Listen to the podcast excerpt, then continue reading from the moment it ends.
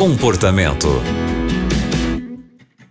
O comportamento está começando aqui na Rádio Novo Tempo. Você é sempre bem-vindo ao nosso programa. Eu sou a Aline Carvalho e hoje tem novidade por aqui. A psicóloga Karim Oliveira veio para nos ajudar com essa história e algumas outras. Bem-vinda, Karim. Muito obrigada. Karim, a pergunta é a seguinte: Como superar a tentativa de estupro de uma criança de 3 anos, sendo que essa criança é o seu próprio filho?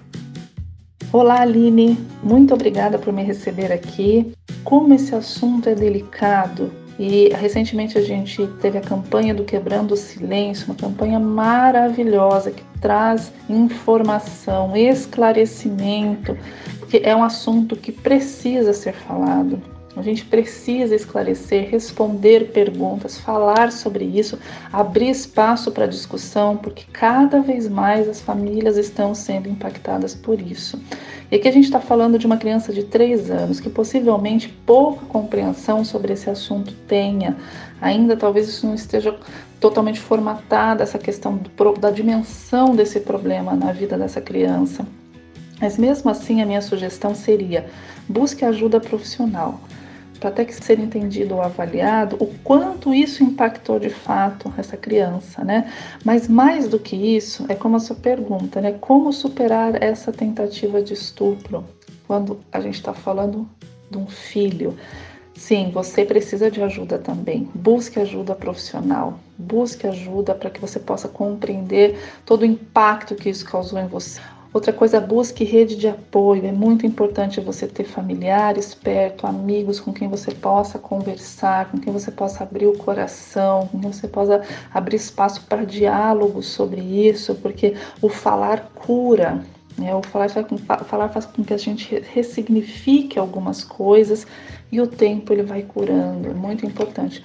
Outra coisa, evite talvez a, a, o isolamento a partir dessa situação. Né? Existe um medo a partir disso, existe uma, uma reticência de de repente voltar a conviver com outras pessoas e aí de repente a gente traz essa criança. Imagina que o ideal seria trazer essa criança para perto, fechar numa bolha e ela fica. A partir dessas situações, é claro que o olhar, o cuidado pode ser redobrado, pode ser olhado para essas situações com um pouco mais de cautela, mas essa questão da vida, né, das atividades, ela pode ser prazerosa, positiva e relevante nesse processo também.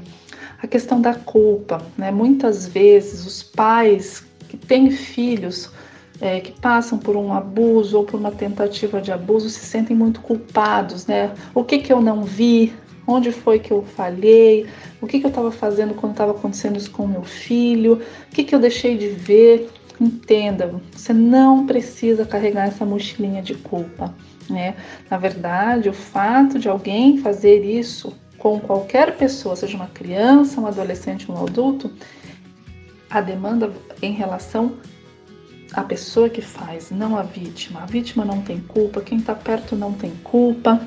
A ação parte de alguém que tem um comportamento patológico, adoecido, não em quem recebe a vítima e naturalmente por extensão a vítima a família. Então, não se culpe, não traga isso para você.